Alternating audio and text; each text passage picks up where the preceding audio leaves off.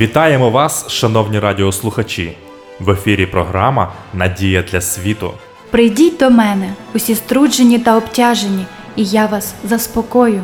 Ісус Христос єдина надія для світу.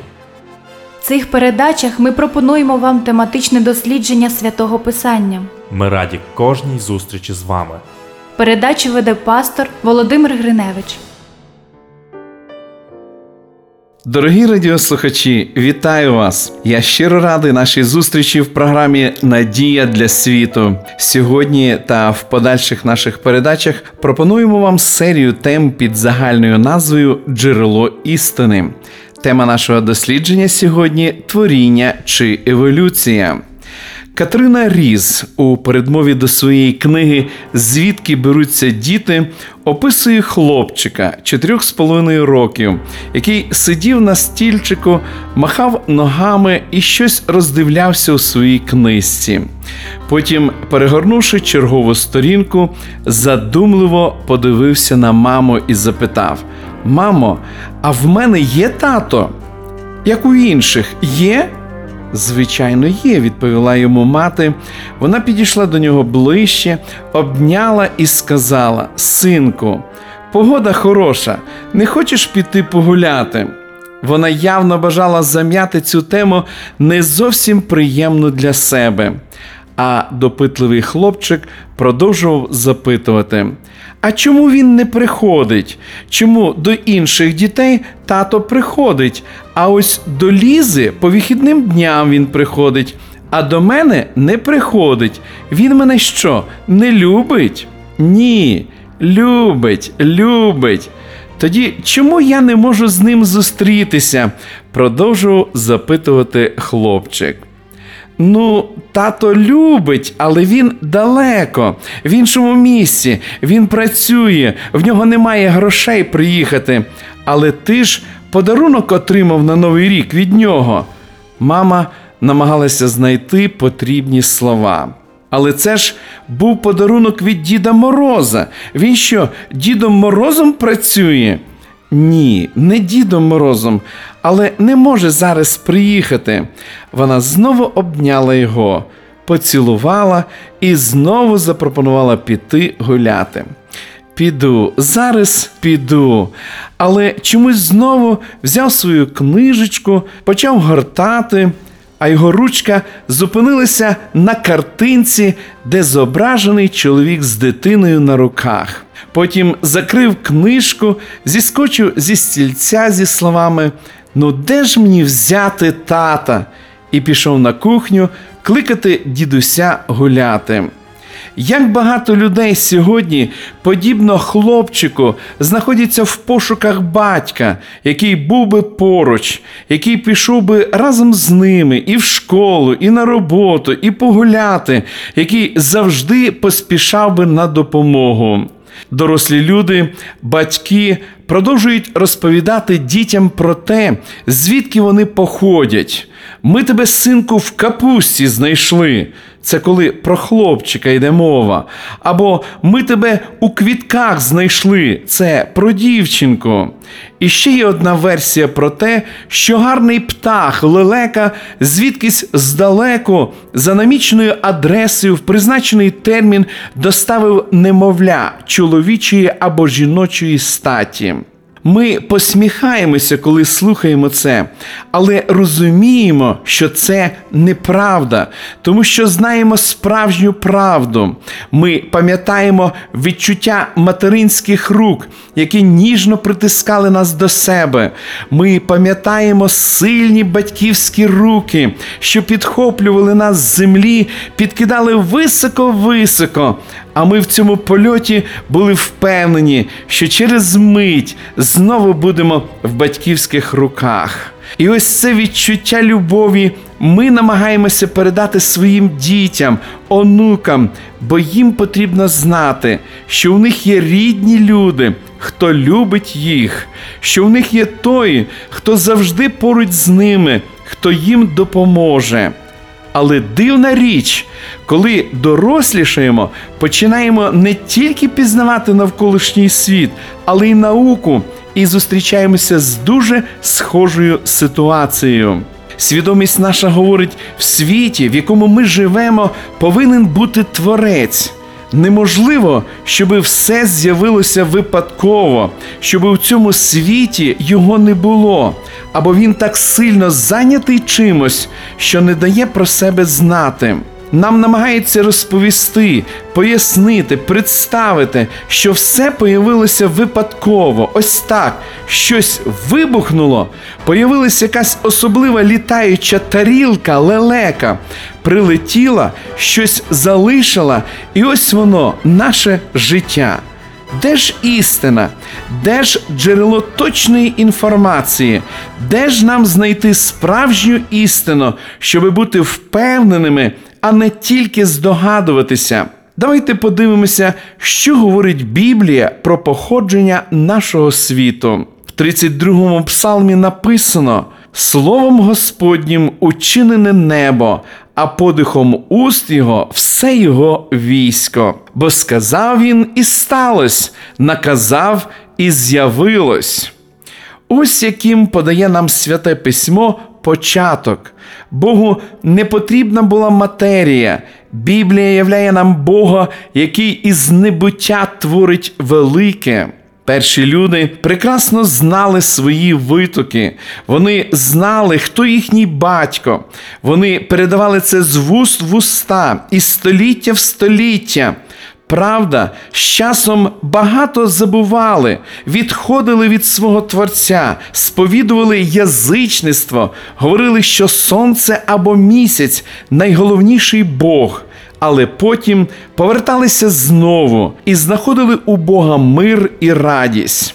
Михайло Васильович Ломоносов, перший російський вчений, природознавець світового рівня написав наступне: Творець дав людському роду дві книги. В одній показав свою величність, в іншій свою волю. Перша це видимий світ, ним створений, щоб людина, споглядаючи величність і красу, визнала божественну всемогутність, принаймні відповідно до дарованого їй поняття. Друга книга Святе Письмо. У ній показана милість Творця щодо нашого спасіння. Великий вчений відкрито говорить, що Творець відкриває себе, яким він є. Зверніть увагу на перші рядки святого Писання, наскільки вони змістовні. На початку Бог створив небо і землю.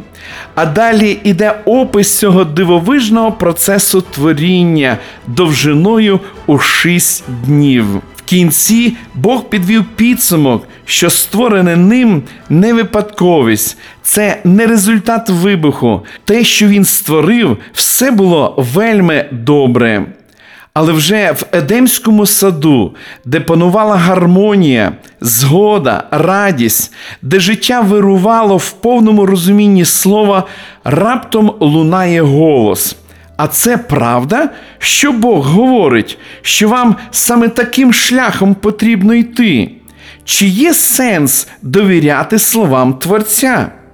Мені здається, що диявол, який проголосив ці слова, мав успіх не тільки тоді, а й у наступні століття. Відкинення творця проявилося в найбільшій мірі в 19 столітті, коли з'явилося нове вчення дарвінізм. А автор цієї теорії Чарльз Дарвін. У 1831 році він відправився на судні, що належало королівському флоту в кругосвітню подорож. Там він спостерігав за комахами, метеликами, молюсками, тваринами, досліджуючи навколишній світ. У нього з'явилася ідея про те, що все, що ми бачимо, поступово розвивається. В результаті виникла книга походження видів, в якій видно, що для Бога немає місця.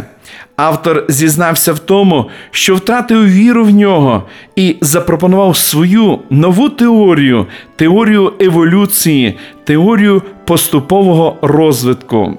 Ми маємо два джерела, дві версії. Згідно з вченням про створення світу, Всесвіт, наша планета Земля виникли в закінченому, складному вигляді. Вони були створені Творцем.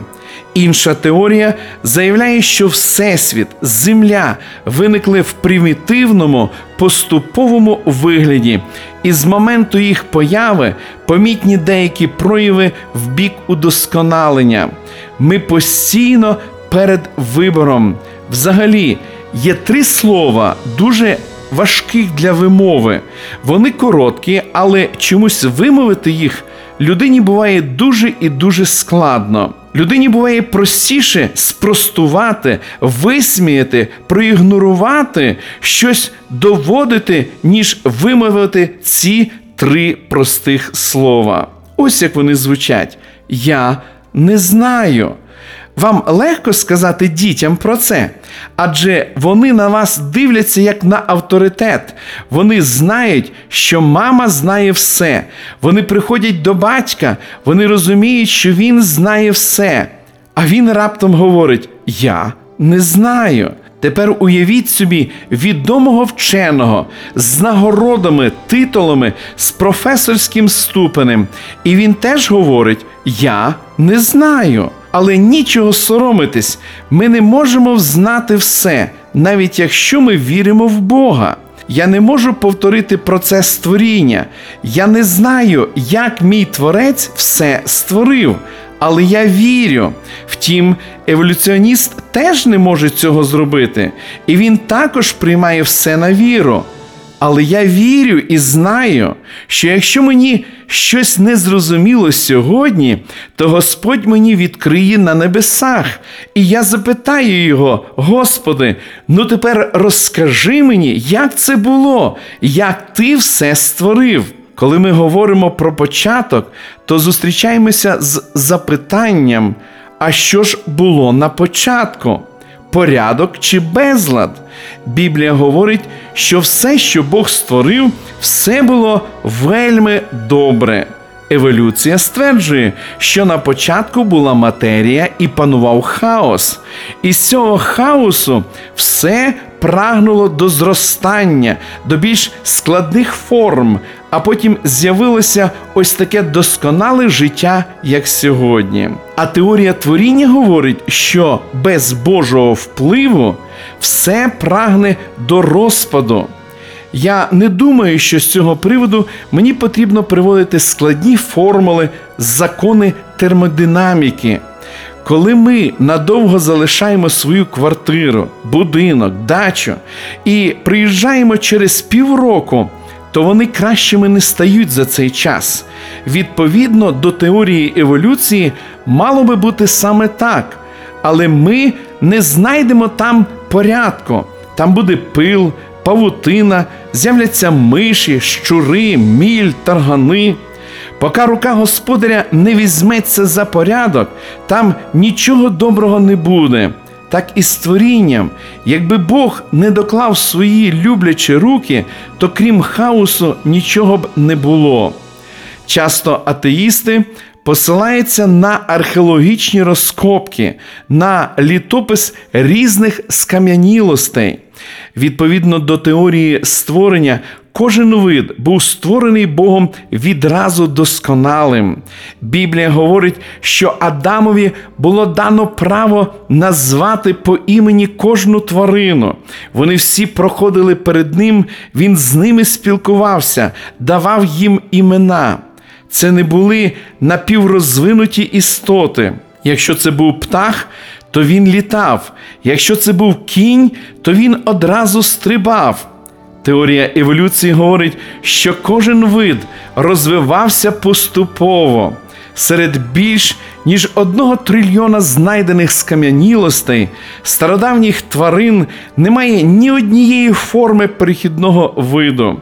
Якщо це був кіт, то це був кіт. Якщо це була корова, то це була корова. Пам'ятаєте з підручника по біології розвиток коня? З тварини, напевне, схожої на лисицю, маленької такої, поступово виростає стрункий кінь. Я пам'ятаю ці малюнки, Але при цьому варто врахувати одне, що коли знаходили скам'янілості, схожі на лисицю, знаходили і коней саме в тому вигляді, в якому вони сьогодні. Перехідного моменту, перехідної фази не знайдено. Ми продовжимо дослідження цієї теми в наших подальших передачах. Шановні радіослухачі, запрошую вас відвідати наші богослужіння, які проходять щосуботи у вашому місті з 10 години ранку. Детальну інформацію ви можете дізнатись за номером телефону 0800 30 20 20. Я прощаюсь з вами до наступної зустрічі. До побачення! Ви слухали передачу Надія для світу. Ми будемо раді наступній зустрічі з вами. Для кращого розуміння святого Писання пропонуємо вам біблійні уроки під назвою Дивовижні факти.